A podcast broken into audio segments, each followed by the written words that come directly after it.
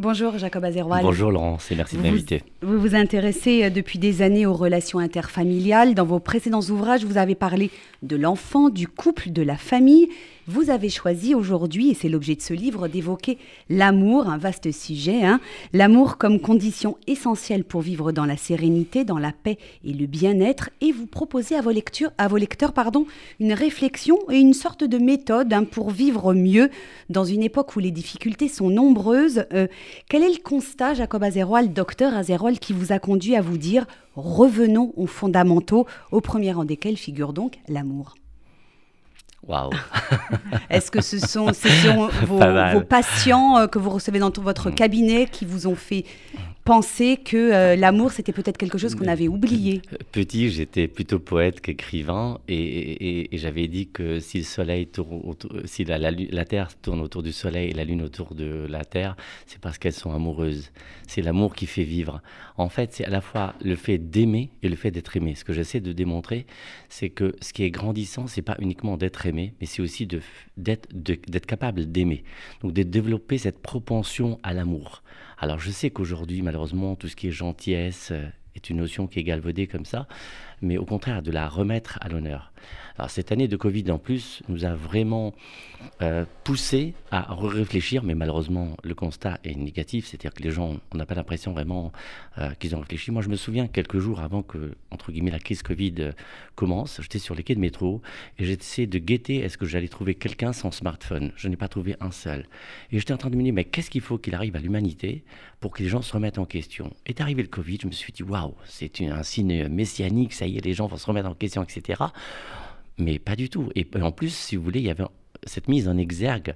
Vous voulez de l'Internet, eh ben, vous aurez de l'Internet puisque vous allez vivre avec Internet. Vous voulez rester chez vous, alors restez chez vous. Et malgré tout, malgré tout cela, ça n'a pas vraiment invité les gens à se remettre en question. Moi, mon but, effectivement, donc euh, j'insiste sur le fameux S apostrophe entre parenthèses, mm.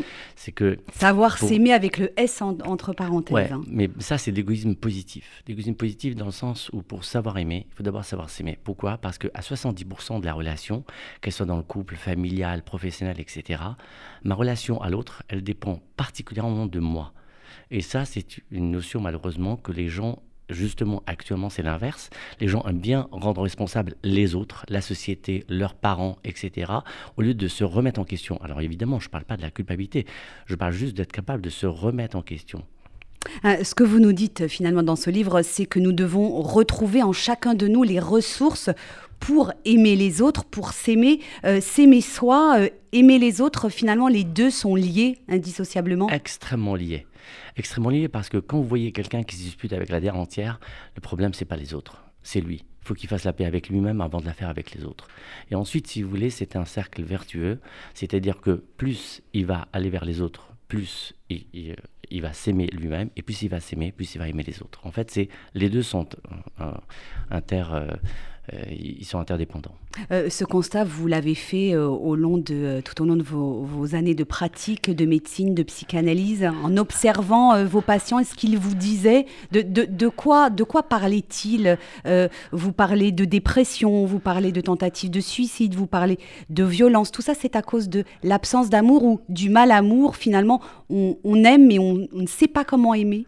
Alors, être honnête avec vous, euh, votre chère collaboratrice m'a présenté en tant que médecin. Alors, euh, en fait, moi, depuis le tout petit, je jouais au docteur. Donc, en fait, je n'ai fait que continuer à, jouer.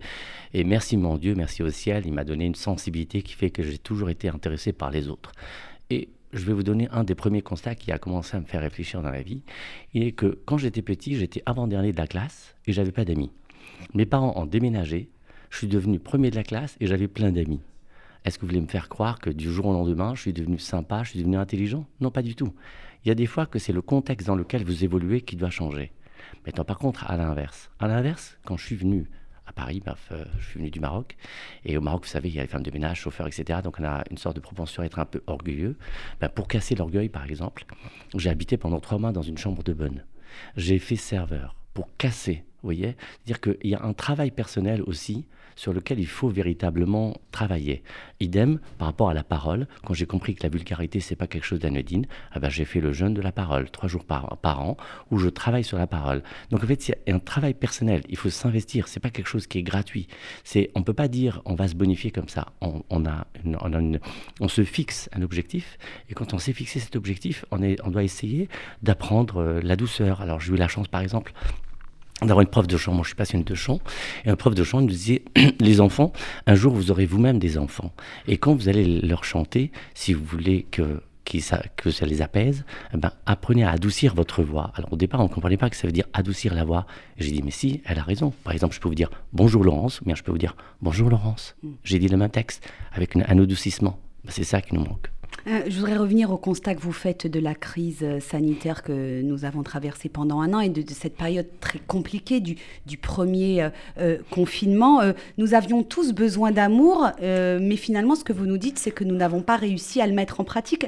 Pourquoi avons-nous oublié les vertus de l'amour? C'est notre société qui est de plus en plus dure, de plus en plus individualiste et égoïste qui est en cause. Vous, vous, allez très loin dans la critique de notre société, la sur-médiatisation la surconsommation, nos, nos smartphones, pardon, Internet. C'est tout ce système finalement qui nous éloigne des autres, qui nous empêche de communiquer et finalement de...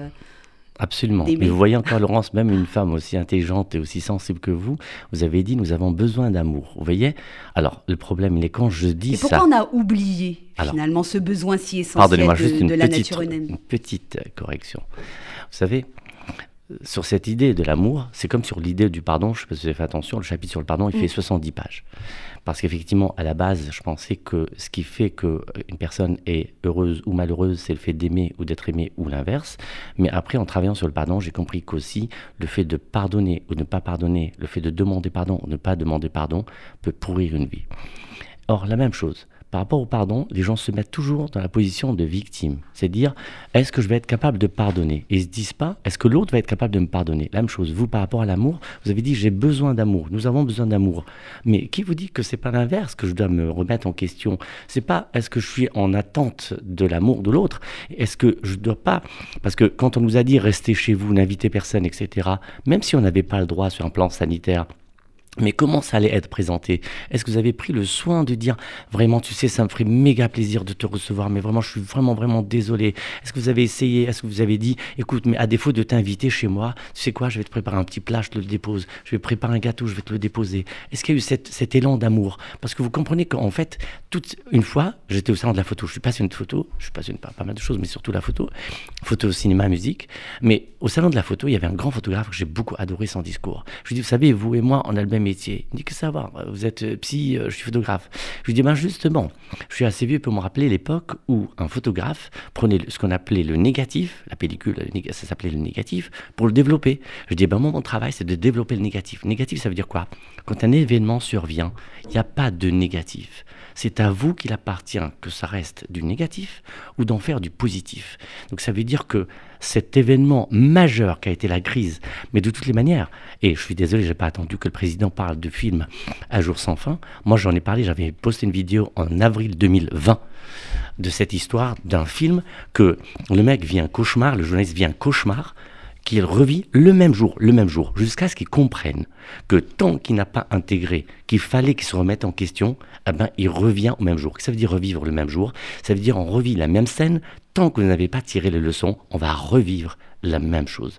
Or, nous, on a vécu non pas une semaine, non pas un mois, mais plus d'un an.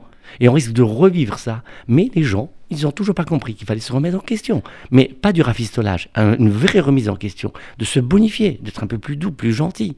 Euh, Jacob Azerwal, tout de même, pendant, on l'a vu, euh, pendant le premier confinement qui a duré deux mois, euh, les gens ont mis en place, les, hommes, les femmes, tout le monde a mis, ont mis en place des stratégies pour essayer de contourner l'isolement. On a tous eu recours au fameux Zoom hein, pour pouvoir se parler par écran interposé. Nous avons applaudi les soignants tous les soirs. Il y avait cet élan d'amour. Alors, quel est le problème finalement? Est-ce que nous devons réapprendre à aimer parce que nous ne savons plus aimer? C'est un peu ce que vous nous dites dans ce livre. Et vous nous proposez d'ailleurs euh, euh, un mode d'emploi. Euh, vous avez parlé du pardon. Vous dites également que nous devons réapprendre à, tout simplement à dire merci. Ben oui. malheureusement. Alors juste, excusez-moi de rebondir. Il y a un vieux sketch, je précise que c'est un vieux sketch, de Gad Elmaleh mm. sur euh, son grand-père. Il dit, papy, il dit maintenant, les petits-enfants, ils viennent plus me voir. Ils me téléphonent. Et ils me disent, papy, bisous, je t'embrasse, je t'embrasse. Alors il leur dit, mais moi j'en ai ras-le-bol de vos bisous là comme ça au téléphone. Venez, moi je veux qu'on vienne m'embrasser. Alors l'histoire du Zoom, évidemment. Mais le problème, c'est que maintenant c'est devenu presque une pratique. Moi, vous savez que c'est quelque chose qui est choquant, puisque effectivement, même alors que je suis en présentiel à mon bureau, j'ai des patients qui me demandent est-ce qu'on peut continuer de le faire en FaceTime, etc. Je dis mais non, c'est uniquement une situation de, d'exception. Ça ne doit pas être quelque chose d'établi. Donc effectivement, il y a eu un contournement, mais comme vous le dites, qu'est-ce que le contournement a été quoi? C'était du Zoom. Mais il n'y a pas eu l'histoire, euh, je te fais des gâteaux, je les dépose chez toi. C'était un peu compliqué hein, pendant le premier confinement, ça s'est, ça s'est un peu amélioré par la suite, mais c'est vrai que le premier, on était tous un peu euh, enfermés euh, chez nous. Ma chère amie, vous êtes une femme et vous le savez très bien, le prix d'une chose, il est le prix qui vous a coûté. Si votre homme il vous offre un diamant de 5K ou de 10K, mais parce qu'il est milliardaire, c'est très très beau, je dis pas. Mais c'est pas la même valeur que s'il vous offre un gros diamant alors qu'il n'a pas des gros moyens. Donc la même chose. En fait, c'est du fait que c'était difficile. D'autant que c'était difficile, ça avait de valeur de montrer aux gens qu'on nous aime. C'est-à-dire, on nous, nous pousse à la séparation. Restez chez vous. C'était d'une agressivité, je trouvais ça horrible. Au lieu de aimez-vous, c'est-à-dire que cette crise était une invitation à l'amour. La conclusion a été exactement l'inverse. Il y a eu des divorces, il y a eu des ruptures avec soi-même, il y a eu malheureusement des suicides, il y a eu des choses atroces, atroces, des séparations, des dislocations familiales, des amitiés qui se sont disloquées. Exactement l'inverse. Non pas qu'on est dans un simple non-sens, mais on est dans un contresens. Exactement comme ma bouche. Ma bouche est faite pour donner des conseils, des bénédictions, des gentillesses. Si elle se met à dire des méchancetés, elle est dans le contresens de sa fonction première. Exactement, la fonction de cette crise était normalement de sublimer, de nous pousser à nous réveiller, non pas qu'on ne s'est pas réveillé, mais on est allé dans l'extrême de la haine de soi et de l'autre. Ah, je vous ai lu avec euh, beaucoup d'attention. Il y a, beaucoup, de, citations euh, puisées dans la littérature, puisées dans la philosophie, mais aussi dans la Bible, dans la Torah et dans les écrits des grands maîtres de la pensée juive. Euh, ce que vous nous conseillez finalement, ce que vous nous suggérez aux uns et aux autres, c'est de nous arrêter, de nous poser loin du bruit et du fracas de notre société pour prendre le temps de réfléchir et de penser, mais de penser en hommes et femmes libres. Mais c'est peut-être ça le plus compliqué. Alors là, vous avez, ouais, vous avez touché du doigt quelque chose qui est fantastique. Il n'y a pas longtemps, j'ai visité, je, je, vous conseille véritablement, la forêt de Sintra euh, aux alentours de Lisbonne. Et donc, en fait, on, nous conseille ou bien il y a un moyen donc d'y aller en, locomotion ou, de monter à pied. Je dis, mais vous plaisantez euh. Il me dit, mais il y a trois heures à pied. J'ai dit, au contraire. Et cette démarche de la contemplation, de marcher à pied dans une forêt, c'est extraordinaire. Et nous avons perdu cette notion du vide, du vide positif je parle, de ces moments morts. Pourquoi? Aujourd'hui, vous êtes dans un métro, vous avez votre téléphone. Vous êtes dans une salle d'attente, vous avez votre téléphone. On est toujours, c'est-à-dire, il n'y a pas ces moments morts, ces moments où il ne se passe rien. Rien, oui, rien. Rien. Ça s'appelle de la contemplation. D'apprendre juste à laisser les choses décanter. Moi, je suis d'une culture juive marocaine. Un thé, avant de le servir, on nous dit, il faut le laisser reposer. Alors, en bon français, ça s'appelle infuser, mais nous, on dit reposer. Dire, comme on dit, la nuit porte conseil. Cette notion de laisser les choses décanter. Prenez le temps de vous retrouver. Prenez le temps de vous reconnecter avec vous-même. Vous savez, avec ironie, je rapporte un slogan publicitaire qui est derrière mon bureau rue de la Croix-Niver. Ils disent Soyez une, une maison intelligente, soyez connectés. Moi, j'ai dit, soyez une maison sage, soyez déconnectés.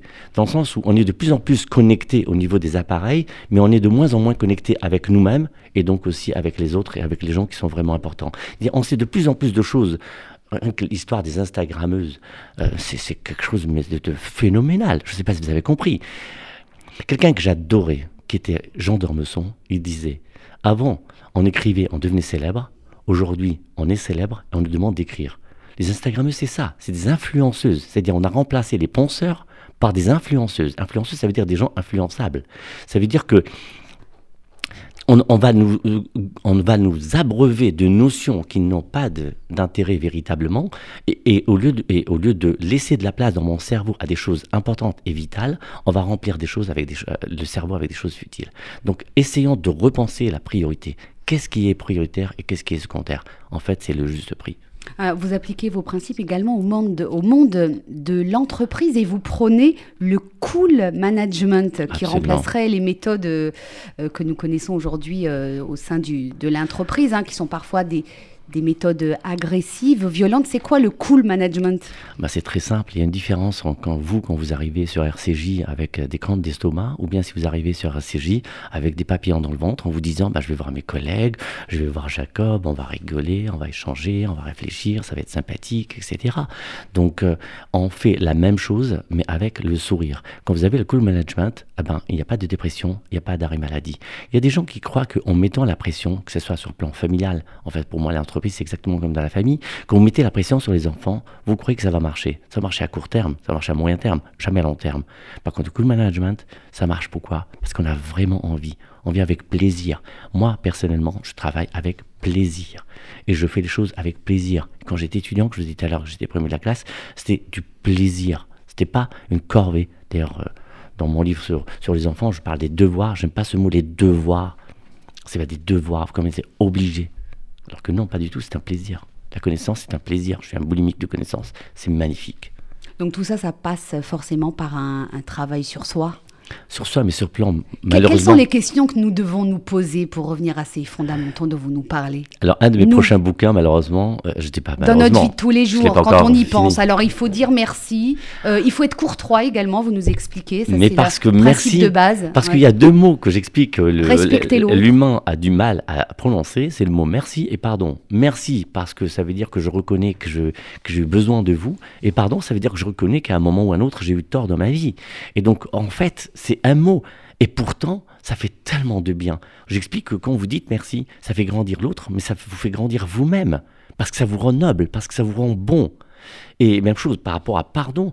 Des fois, il suffit juste de dire pardon à quelqu'un et allez, et on passe à autre chose. La personne attend juste que vous dites pardon et ça y est, on passe à autre chose. Vous comprenez? Ça désamorce toute une atmosphère qui était nauséabonde ou austère ou sordide. Vous comprenez? Donc c'est un peu dommage qu'il y a des choses. Vous savez, en fait, c'est choquant ce que je vais vous dire, mais ça ressemblerait à une histoire de chemise qu'un pressing n'a pas réussi à, nettoyer et qu'une amie m'avait dit, je vous parle il y a longtemps de ça, mais applique ce produit. Je dis, mais n'importe quoi, si pressing n'a pas réussi, elle me dit, applique le produit. J'ai appliqué le produit, la tâche, elle a disparu. Mais tant que je ne savais pas ce produit-là, je ne pouvais pas faire disparaître cette tâche. Or, ça veut dire que dans la vie, parfois ce sont des simples conseils. Il y a la manière de voir les choses. Vous avez parlé du travail. Si je vois le travail comme une source d'épanouissement social, euh, où j'ai, c'est un champ où j'ai euh, l'opportunité de pouvoir euh, me réaliser, de pouvoir participer au groupe, à la société, etc. Ah bah, ça va être positif. Sinon, je peux l'avoir effectivement comme un devoir, comme une contrainte, comme un astreinte. Bah, c'est négatif. Ça veut dire que ma manière de voir les choses est aussi extrêmement important. Donc, travaillons aussi la manière de voir les choses. C'est extrêmement important. C'est quoi aimer finalement pour vous, docteur Azéroal Vous nous dites c'est vouloir le bien de l'autre. Et je ne comprends pas pourquoi votre voisin fait des grimaces. Mais on s'interroge, mais c'est des questions qu'on n'a pas l'habitude. C'est Josiane Savio qui est à côté de moi. Bonjour Josiane. Vous avez un beau visage qui respire l'amour en tout cas. J'ai l'impression qu'il une heure au moins pour... une heure ah ben, Madame, il fait Allô, vous êtes bien gentil, il fait 320 pages. non, je lui ai dit, elle m'a dit, elle m'a dit tout à l'heure, vous savez, vous avez à 3, 20 minutes, vous avez le temps de parler. Je lui ai dit, non, moi j'aime les émissions sur euh, France Bleu, on a deux heures il faut plus de deux heures même pour répondre à la mais, question. Mais avec plaisir, je peux revenir quand vous voulez. alors, je, vais, je vais citer euh, Jacob Azéroal. Aimer, c'est vouloir le bien de l'autre. L'amour se mesure au niveau des sacrifices que je suis prêt à faire pour l'autre. C'est ça. Quel programme? Vous voyez, excusez-moi Laurence, quand même. En tout cas, au cours de mes échanges avec vous, que je suis prêt. Non, je veux dire, ça demande une vraie introspection de soi-même, un oui, vrai mais, travail. Oui, s'il vous plaît, d'accord, mais s'il vous plaît, ne stressez pas les auditeurs, s'il vous plaît, d'accord. Mais euh, au cours de mes échanges avec vous, j'ai pu ressentir une certaine gentillesse de votre part. Donc, ne donnez pas une image qui n'est pas la vôtre, parce que là, vous donnez une image, je, je dois faire de l'introspection, je dois travailler. Non, non, c'est du plaisir. L'amour, et c'est comme un gâteau. Votre gâteau est déjà bon, mais viens, on va se on va essayer de se faire en sorte pour qu'il soit encore meilleur. Donc, autour de cette table, on est tous des gens gentils. le problème est, même quand je suis gentil, est-ce que j'ai le temps là de raconter une anecdote? Allez-y. J'ai? Ah d'accord.